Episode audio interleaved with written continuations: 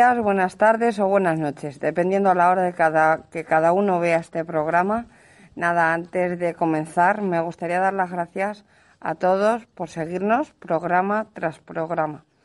Y también me gustaría agradecer a nuestro invitado de hoy, a Pedro Manuel, el hecho de que haya estado un ratito con nosotros y junto a él hayamos aprendido cosas tan increíbles como la leyenda, las cosas que nos de los que nos va de los que nos va a hablar.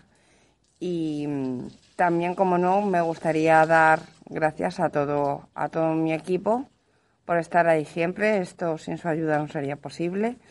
Y nada eh, vamos a iniciar con el corto documental y posteriormente con la, con la entrevista. Eh, nos vemos después y, nada, espero que os guste. Templarios, misterios y leyendas. Troyes, año 1129.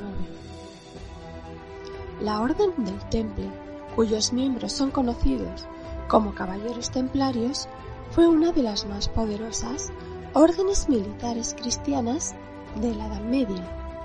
Se mantuvo activa durante más o menos dos siglos fue fundada en 1118 o 1119 por nueve caballeros franceses, liderados por Hugo de País, tras la Primera Cruzada. Su propósito original era proteger la vida de los cristianos. Aprobada oficialmente por la Iglesia Católica en 1129 durante el Concilio de Troyes, celebrado en la catedral de la misma ciudad, la Orden del Temple creció rápidamente en tamaño y poder. Los caballeros templarios tenían como distintivo un manto blanco con una cruz pater roja dibujada en él. Militarmente, sus miembros se encontraban entre las ciudades mejor entrenadas que participaron en las cruzadas. Los miembros no combatientes de la orden gestionaron una compleja estructura económica dentro del mundo cristiano. Crearon incluso nuevas técnicas financieras que constituyen una forma primitiva del moderno banco. La orden, además, edificó una serie de fortificaciones por todo el mar Mediterráneo y por Tierra Santa.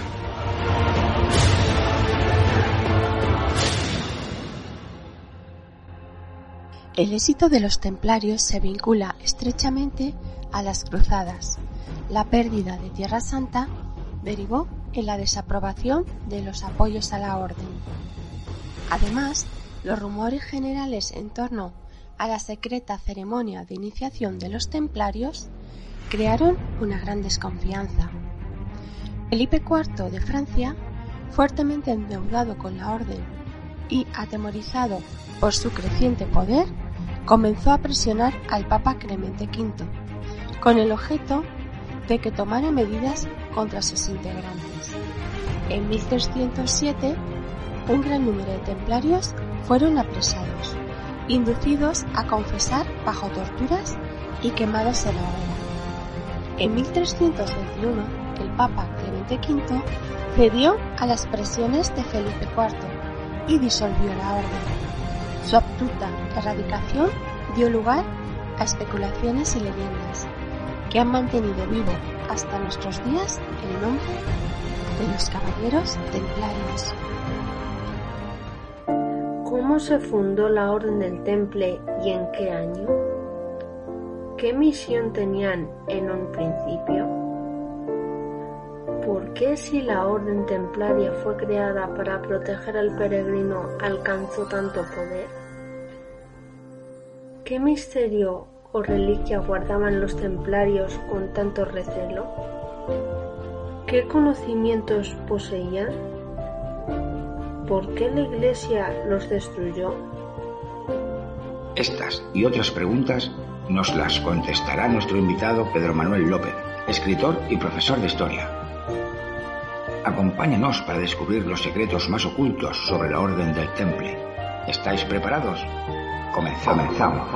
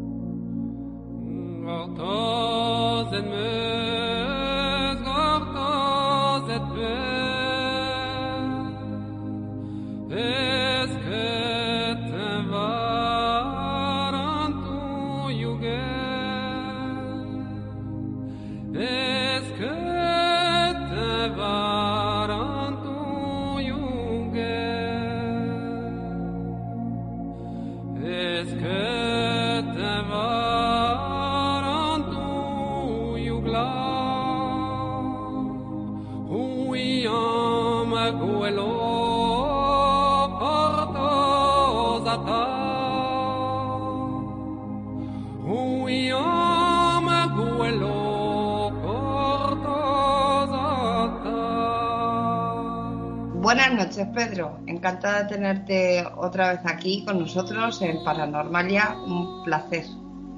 ¿Qué tal? ¿Cómo va todo? Buenas noches, Sara. Pues sí, la verdad es que hacía tiempo ¿no? que no venía por aquí. Ya sabéis que yo durante el año, por cuestiones laborales, no puedo estar muy, atento a, estos programas, todo, todo, lo que me gustaría, ¿no? Por, por cuestiones laborales. Y la verdad que, bueno, cuando ya sabes que cuando tengo un ratito me gusta pasarme por aquí y echar por lo menos un, rato, ¿no? Y, aprender, ¿no? Porque al fin y al cabo estos programas nos sirven para aprender, ¿no? E intentar, ¿no? Que la gente aprenda o, tenga curiosidad, ¿no? Por aprender. Ya, ya sabemos que nosotros en el tema histórico, te lo he dicho antes eh, fuera del micrófono, mi especialidad es la historia política, algo sé, ¿no? De, de esto, ¿no? De los templarios y los cátaros, sobre todo los templarios, ¿no? Porque aquí en mi tierra, en Extremadura, ya sabes que siempre la suelo nombrar cada vez que tengo oportunidad y más con este tema. Claro que sí. Eh, desde pequeño, ¿no? Nos meten en el tema de, los templarios, de, sobre todo, ¿no? Aquí en la zona que yo vivo, en el sur de Badajoz.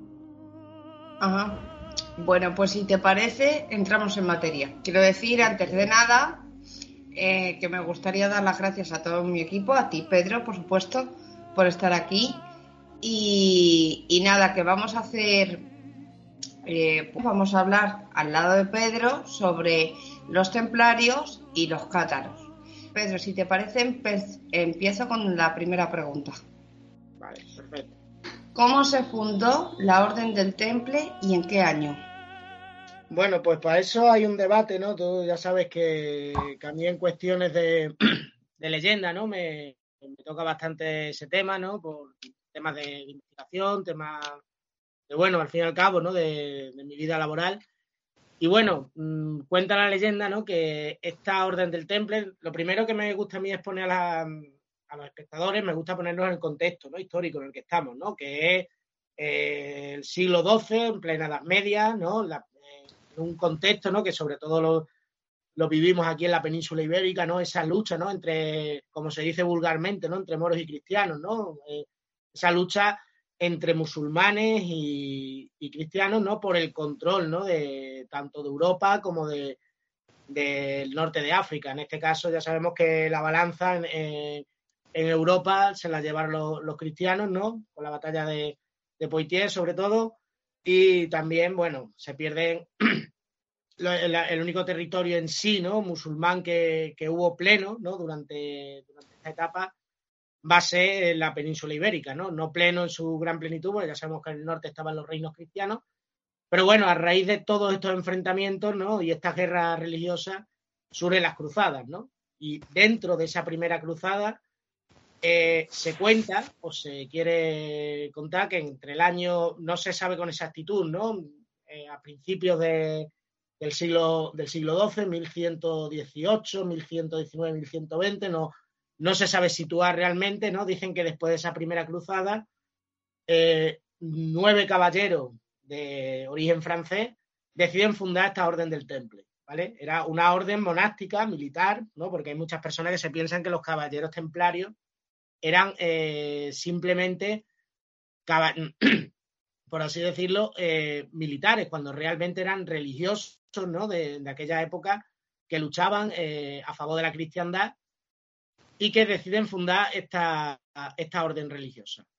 Eh, ¿Qué pasa? No pasa hasta, hasta el año 1128 en el concilio de Troyes, en Francia, cuando realmente esta orden militar es aprobada, ¿vale? Por la Iglesia Católica. Esto, va a haber muchas órdenes militares que se van a quedar por el camino, pero mm, vamos a ver sobre todo aquí en España y sobre todo lo que yo siempre digo, la tierra que me toca, va a haber eh, dos órdenes principales, eh, más o menos por la zona centro va a la Orden de Alcántara. De hecho, hay muchas, muchas todavía, muchas, perdón, muchos pueblos ¿no? de aquí de Extremadura, como puede ser Valencia de Alcántara, Santiago de Alcántara, ¿no? que llevan en honor todavía ese nombre de las órdenes de, este, esta orden monástica. o mismamente eh, lo que he dicho, ¿no? Aquí en el sur de Extremadura, la orden más importante que va a ser la orden del temple, que a día de hoy, lo decíamos también fuera de cámara y fuera de micro, ¿no? Que hay pueblos realmente, ¿no? Eh, que siguen viviendo de ello, ¿no? De esa tradición templaria, como es el caso de Jerez de los Caballeros, Burguillos del Cerro, y cuentan, cuentan que al lado de aquí de, mi pueblo natal, que es, que es Almendralejo, en un pueblito que está, un pueblito no, un buen pueblo, se llama Ceuchal, está a 6 kilómetros, dice que fue, se piensa, cuentan, ¿no? Que fue el primer pueblo donde se instalan aquí los, los templarios en la Baja Extremadura, ¿no? Que se conocía por aquel entonces, ¿no? Es que a mí estos temas que me apasionan, Pedro, te lo digo de verdad. Eh, ¿Qué misión tenían en un principio? Bueno, al principio la misión, ¿no? Como lo que, lo que decimos, ¿no? En todas las todas las órdenes, ¿no? Tanto la orden de Calatrava, la orden de Santiago, ¿no? Por nombrar también a, otras órdenes. Ya sabemos que esa, aquí, eh, aquí en España también se asentaron. Eh, era la defensa de la cristiandad, al fin y al cabo, ¿no? Había distintas, distintos monasterios, ¿no? Donde hay que saber diferenciar, ¿vale? Entre un religioso que se dedica realmente a la vida plena religiosa, ¿no? Puede ser cualquiera, cualquier religioso que está en alguna abadía, como aquí también tenemos eh, el tema de, del monasterio de Tentudía, ¿vale? Que ahí pues un monasterio recogido en lo alto de un cerro, ¿vale? Que se piensa que también que estuvieron allí los templarios porque era una zona estratégica en la que se visualizaba toda la frontera, ¿no? De Extremadura y, y Andalucía, en bueno, en este caso de los, de los distintos reinos, ¿vale? Y la misión que tienen no estas órdenes religiosas o estas órdenes caballerescas, ¿no? Realmente, o militares, porque no dejan de ser órdenes militar, militares con contexto religioso, era la protección de la, de la cristiandad.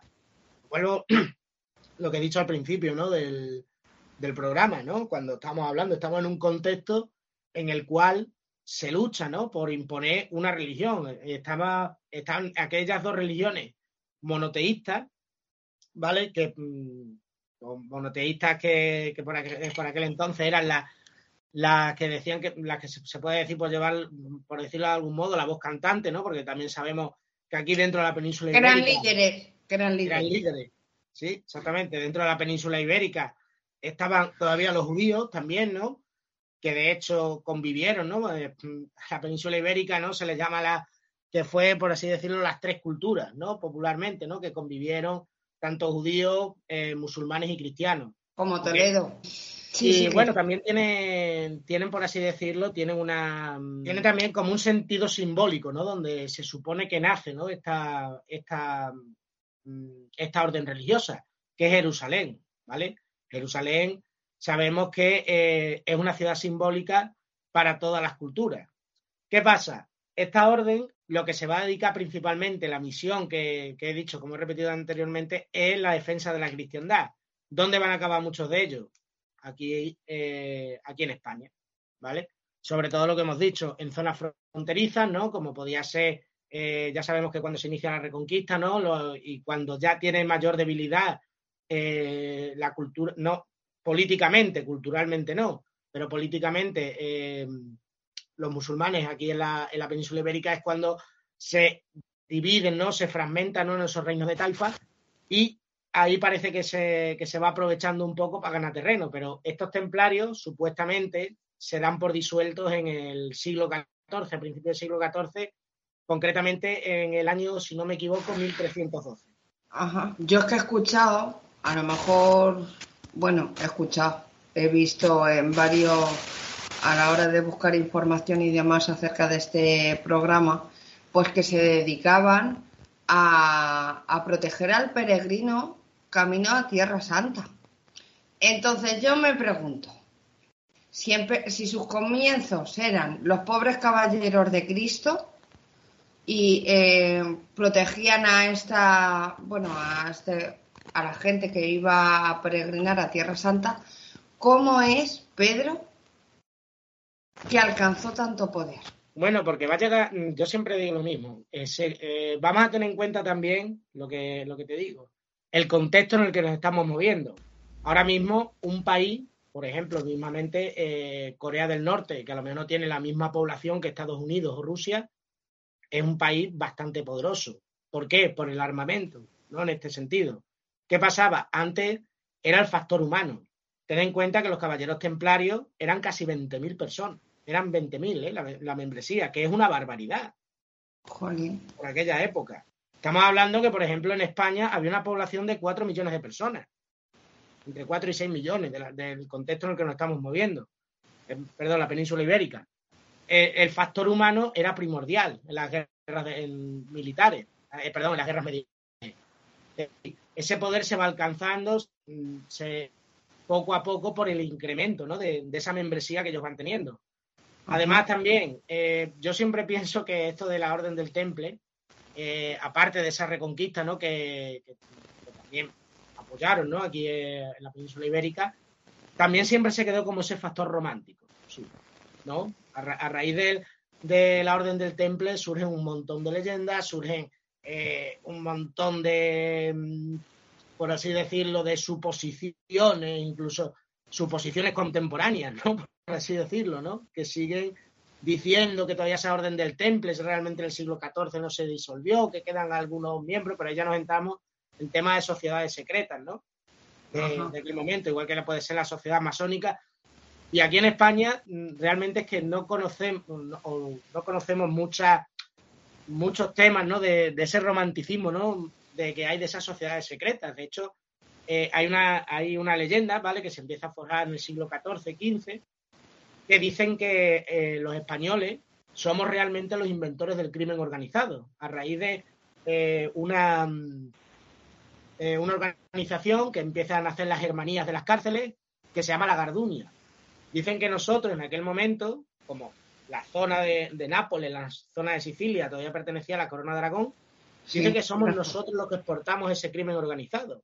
Es decir, que España, sobre todo, ha contribuido, y sobre todo mi tierra de Extremadura, ha contribuido mucho a la persistencia de esa leyenda. Porque supuestamente eh, hace siete siglos que, se, que, que, esta, que esta organización se disolvió. Pero claro. siguen, ¿no? España siempre somos un país de eso, ¿no? Un país de románticos, ¿no? De querer perdurar, de querer mantener lo nuestro o de crear, ¿no? De ese tipo de leyendas. Ya, pero, a ver, yo es que escucho cosas tales como eh, que los protegió antes de, eh, de, estar en la iglesia, de que el Papa, a través del concilio ese que has nombrado, porque hay mil concilios, a mí me encantaría profundizar en los concilios porque la verdad son súper interesantes a la hora de descubrir cosas. Yo el que estoy más puesta es en el de Nicea. Ese me tiene loca.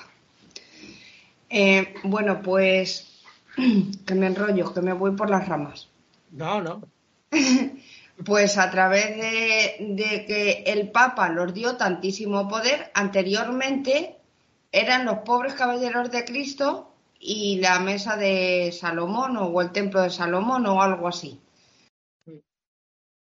Y eran tan pobres que protegían al peregrino y la moneda que tenían ellos era dos caballeros en un caballo, porque no tenían ni para caballos.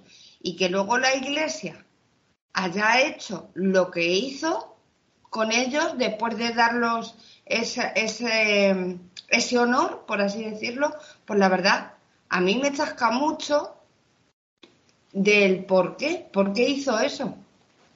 Bueno, pues se puede, lo que, lo que hemos dicho, ¿no?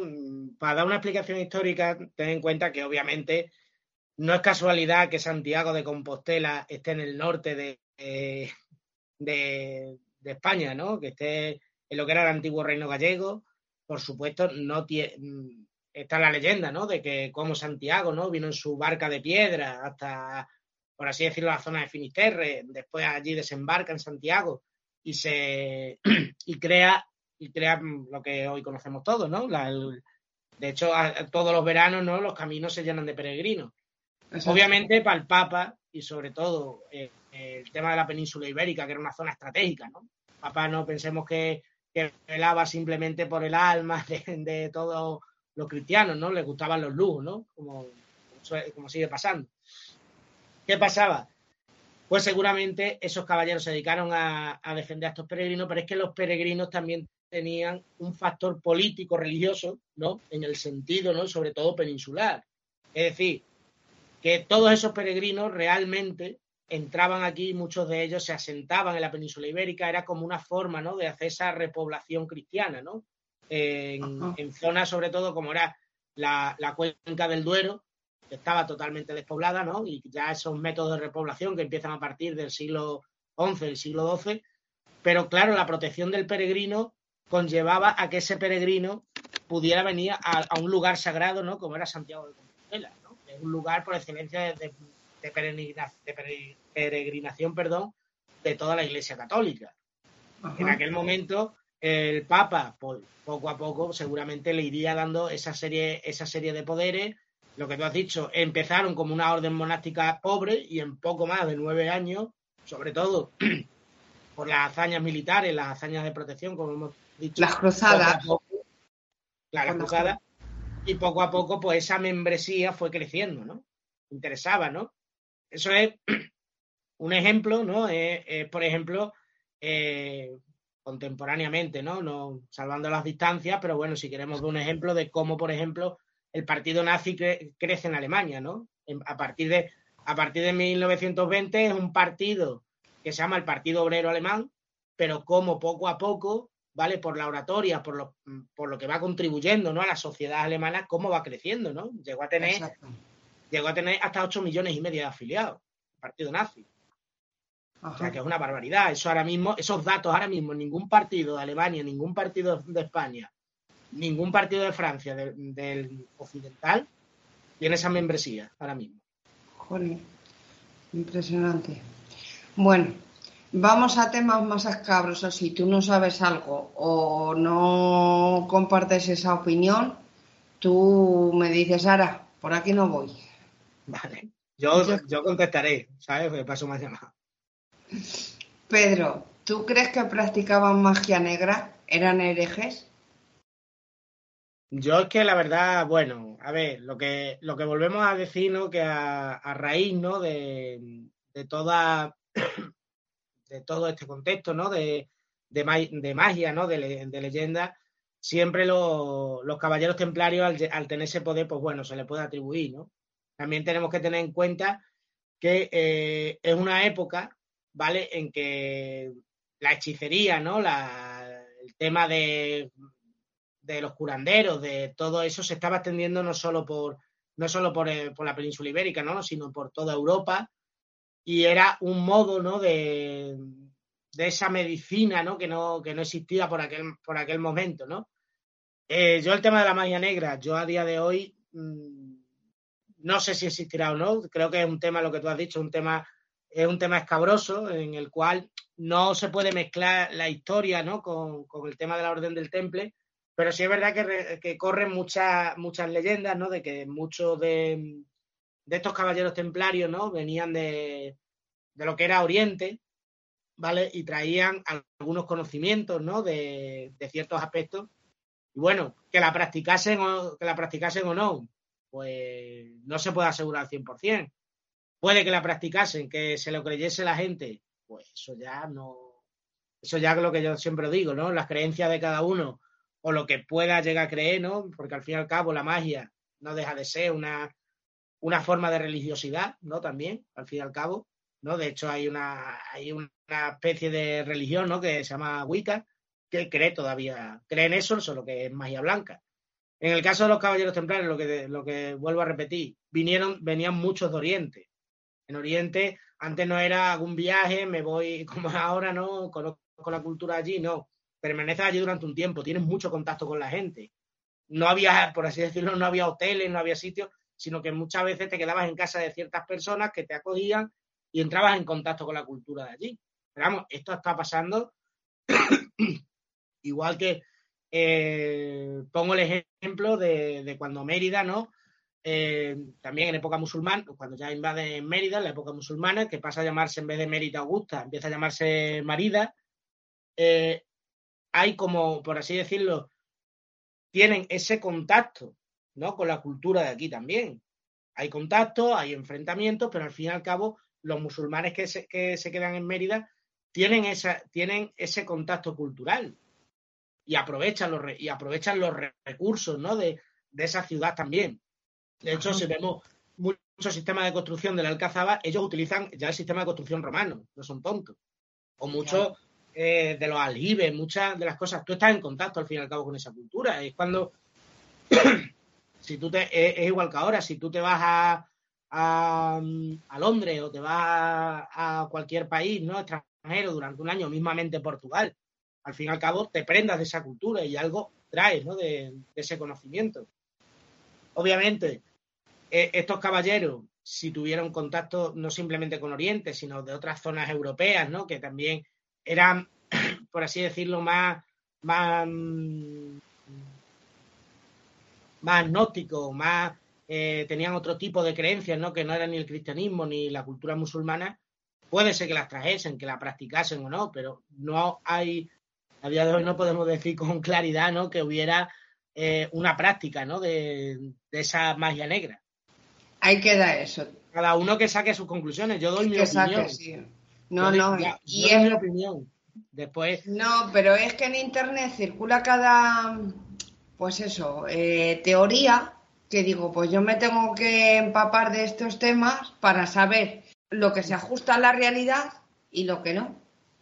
Entonces, pero bueno, si vamos a la, quinta pregunta. ¿Qué misterio o reliquia guardaban los templarios eh, con tanto celo?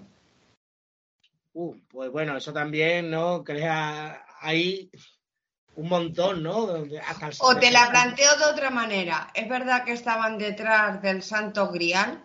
Sí, eso es lo que se suele decir, ¿no? Pero es que el Santo Grial, la lanza de Longinos, ¿no? De siempre, ¿no?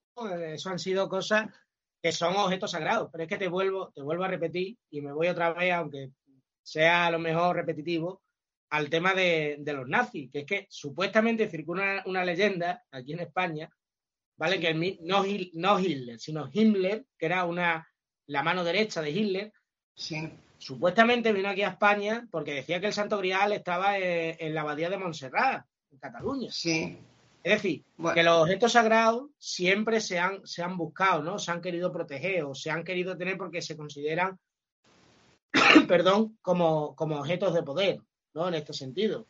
Es decir, por supuesto, una, mm, una, una leyenda, eh, perdón, una, una, una, cultura, no, perdón, una, eh, una orden monástica, una orden militar, como, era, como eran los, templarios, que están rellenos por lo que estamos viendo de, de leyenda en muchos aspectos, pues seguramente circularía que está el Santo Grial. Lo primero que nos tenemos que preguntar es que si ese Santo Grial llegó a existir en algún momento. ¿Has visto el código da Vinci? No, no he tenido, no la oportunidad. ¿No, has visto la película del código da Vinci? No, no, no. Cuando tengas tiempo, mírala. Vale. Yo lo que pasa es que, pero al fin y al cabo, el código da Vinci eh, no deja de ser una novela, ¿sabes? Una novela o una película. Es una película. Es una película. Pero primero una novela, ¿sabes? Ya, sí, claro escrita por, escrita por Dan Brown, pero créeme que te vas a sorprender porque según Dan Brown, bueno, aquí, según Dan Brown, el, el Santo Grial no era la copa mágica, sino que era el útero de una mujer, la que guardaba el linaje real de, de Cristo, o sea, su sangre. De hecho, tú que eres profesor, hay una escena en la película eh, que eh, sale una pantalla de estas que se pueden escribir y se escribe eh, sangrial. Si tú partes, a ver, te lo deletreo, S-A-N y luego en, en, el san se cortaba, ¿vale? Donde el san, ahí se hacía un corte, ¿vale? Y luego grial eh, yo lo interpretaba como algo santo, no como algo santo, sino como a sangre real. Claro. Bueno, pues en la película. Sí. En la película, si tú cortas, si tú pones sangrial y cortas por la G, significa, eh, yo lo interpreto como sangre real, no como algo santo, sino como a sangre real. Y bajo esa teoría, pues se, se construye hasta loca historia que, a ver, como has dicho tú antes, se puede interpretar, eh, habrá múltiples opiniones que se lo crean, que no, yo soy de las que me lo creo, ¿vale? Pero bueno, yo respeto la teoría de todo el mundo, o sea que yo eh, a lo mejor soy una loca del tema este, pero vamos, pero vamos, es que viendo, porque dices, bueno, es una novela, está novelado, sí, pero es que cuando tú te metes a buscar información y te das cuenta, por ejemplo, como el concilio de Nicea, que también le tocan, eh, y, ves ese tipo de hechos reales que en verdad sucedieron, pues ya ahí armas una historia. Pero también tenemos al amigo Lute, que muchas veces le he entrevistado igual que a ti, que nos dice, dice, claro, pero es que hay que tocarlo con pinzas, porque la teoría de antes lo interpretaban de una manera y a lo mejor tú, con toda la información y con todo lo que hoy somos, lo interpretamos de otra. Entonces también, mira, yo, yo sí que me lo creo, sinceramente, que estaré equivocada o no, pero... No, a ver, claro, esto cada uno cada uno opina, ¿no? Al fin y al cabo y cree en eso. Yo, por ejemplo, difiero mucho, ¿no? De la novela de Dan Brown, no me la llega a leer. Empecé a leerla por supuesto con todo el respeto ¿no? de, este señor, ¿no? que es un gran novelista.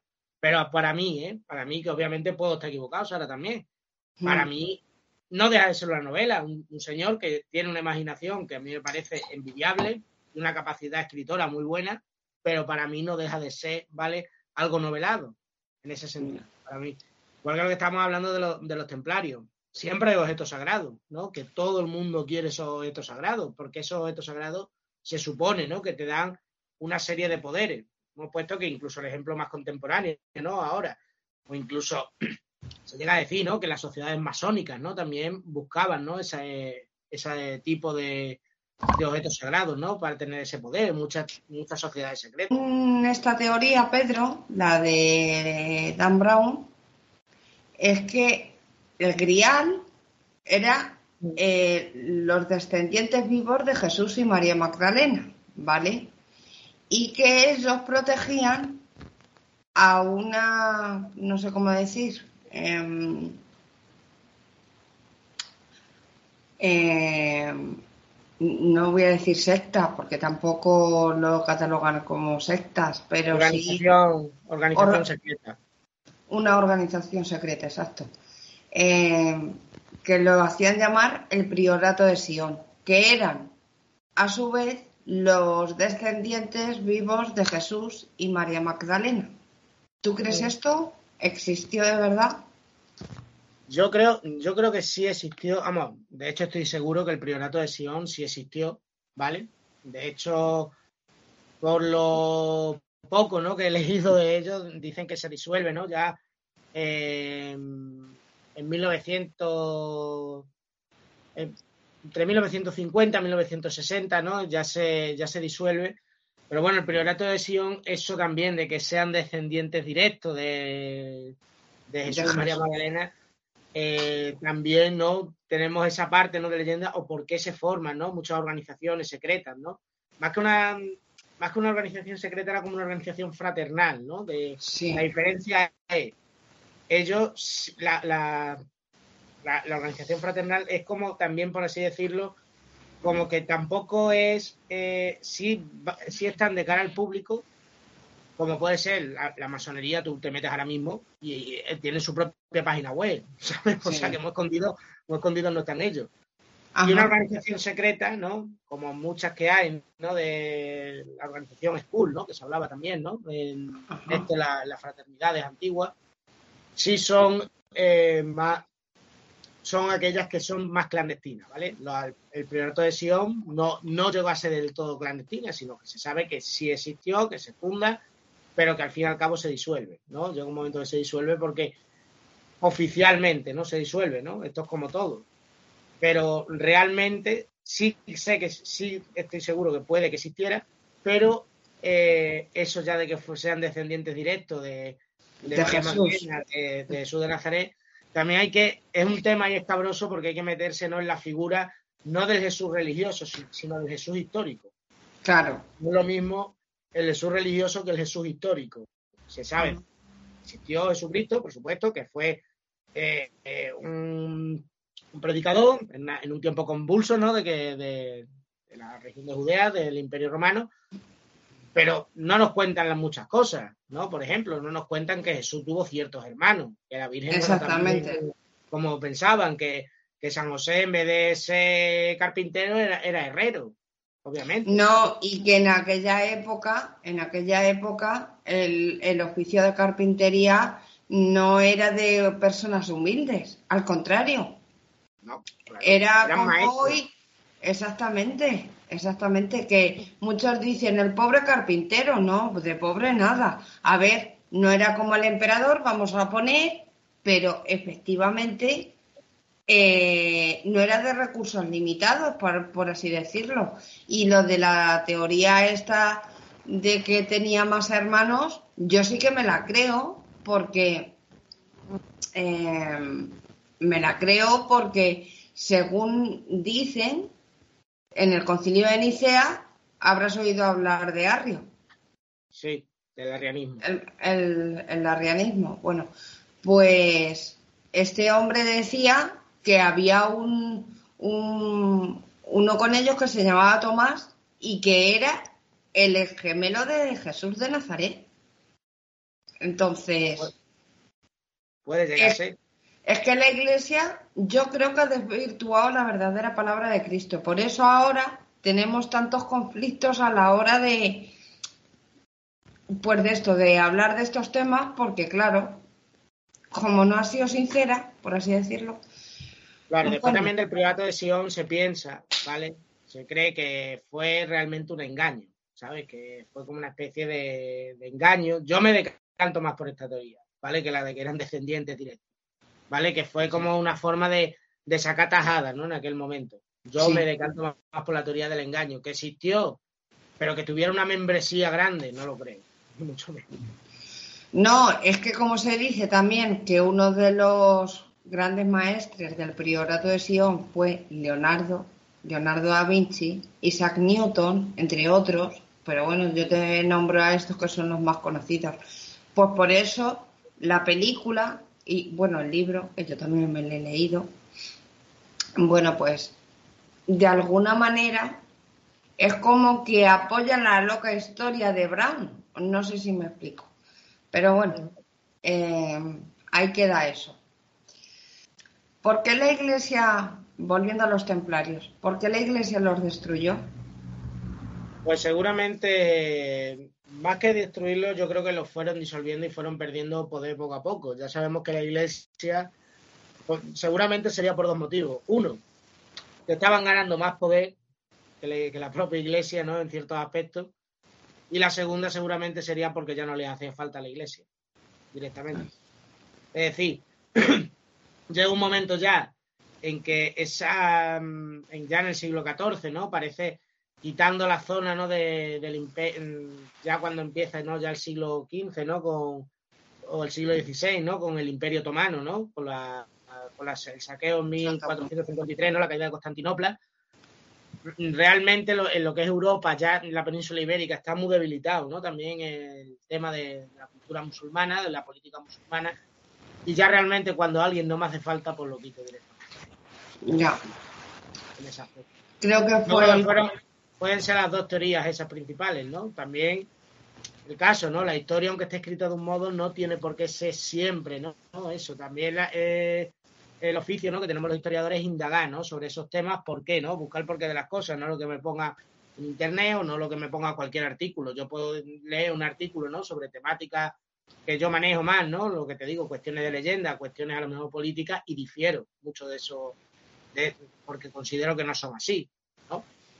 En cambio, eh, siempre cuando vemos que pasa siempre, ¿no? Cuando alguien que aparentemente utilizamos como algo va ganando más poder que nosotros o va mm, dejándonos de, hacer falta, lo quitamos en medio. Bueno, pues vamos eh, con la penúltima pregunta. ¿Tú crees que la orden desapareció o según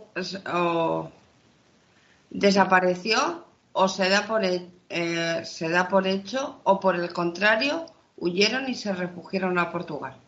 Básicamente, desapareció o se fueron, emigraron a buscar otros apoyos. Bueno, yo como, como aquel momento me imagino ¿no? que los reyes, ¿no?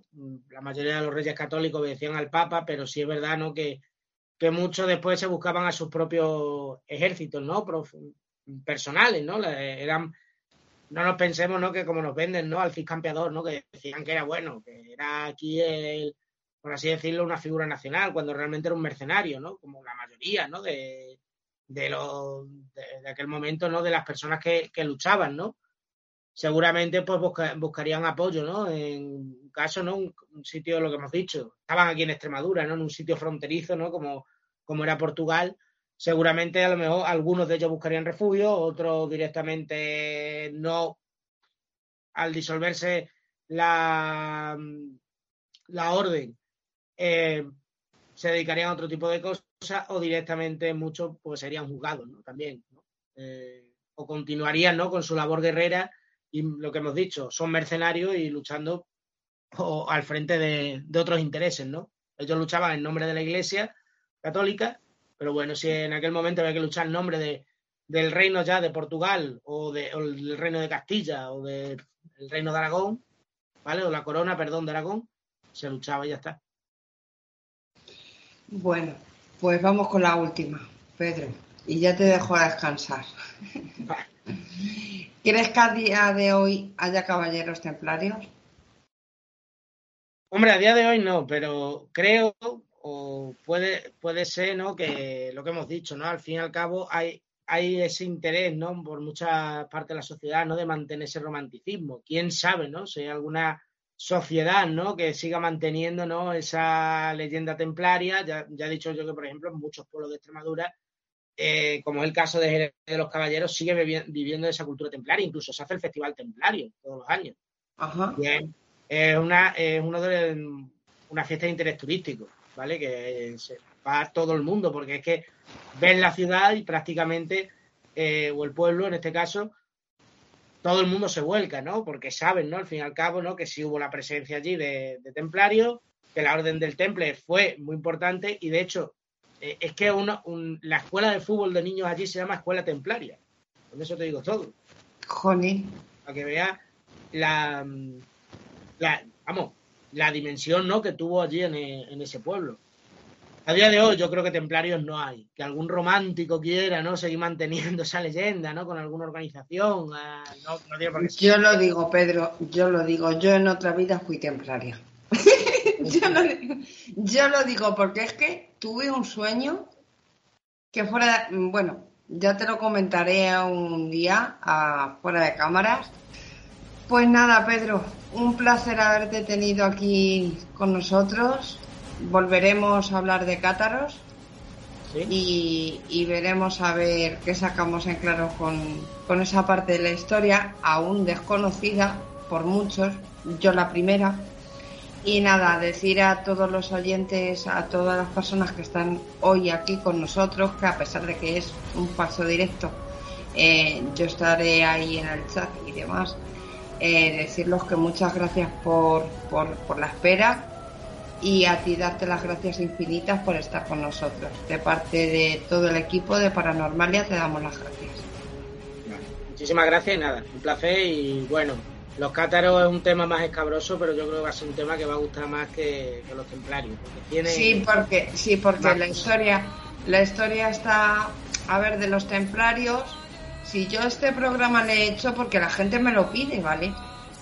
Pero aparte de eso, a la hora de buscar información de los templarios y cátaros, es que te haces un lío. Entonces, para hablar de, de los cátaros, o sea, de mm, para hablar de los cátaros, tienes que saber un poco lo que era la orden templaria para no confundirte. Por lo menos a mí me pasa. No sé si a ti opinas lo mismo o, difieres. Hombre, eh, tiene, ten en cuenta que uno eran cristianos y otro eran gnósticos. A ver, yo también es que me dedico a esto, Sara, ¿sabes? Eh, a lo mejor me habla de la teoría de la relatividad, no tengo ni idea, ¿sabes? Pero el tema histórico, más o menos, sí se hace una diferenciación y ya veremos que sí tienen ciertas, pueden tener ciertas similitudes, pero tienen mucha Vale, vale. Pues nada, Pedro, un placer, lo dicho. Gracias por estar esta noche con nosotros. Venga, muchas gracias a vosotros y a todas las personas que han tomado, se han tomado un ratito para vernos. Vale, gracias. Hasta luego. Bueno, espero que hayáis disfrutado todos con este programa, tanto como para nosotros ha sido un reto el poder haberle creado, porque a la hora de buscar documentación ha sido muy tedioso, la verdad. Y como digo yo siempre, chicos, muchísimas gracias por haber estado con nosotros. Eh, gracias Pedro, gracias equipo. Y, y como digo siempre, hasta el próximo programa amigos. Hasta entonces y aún después, sean todos muy felices.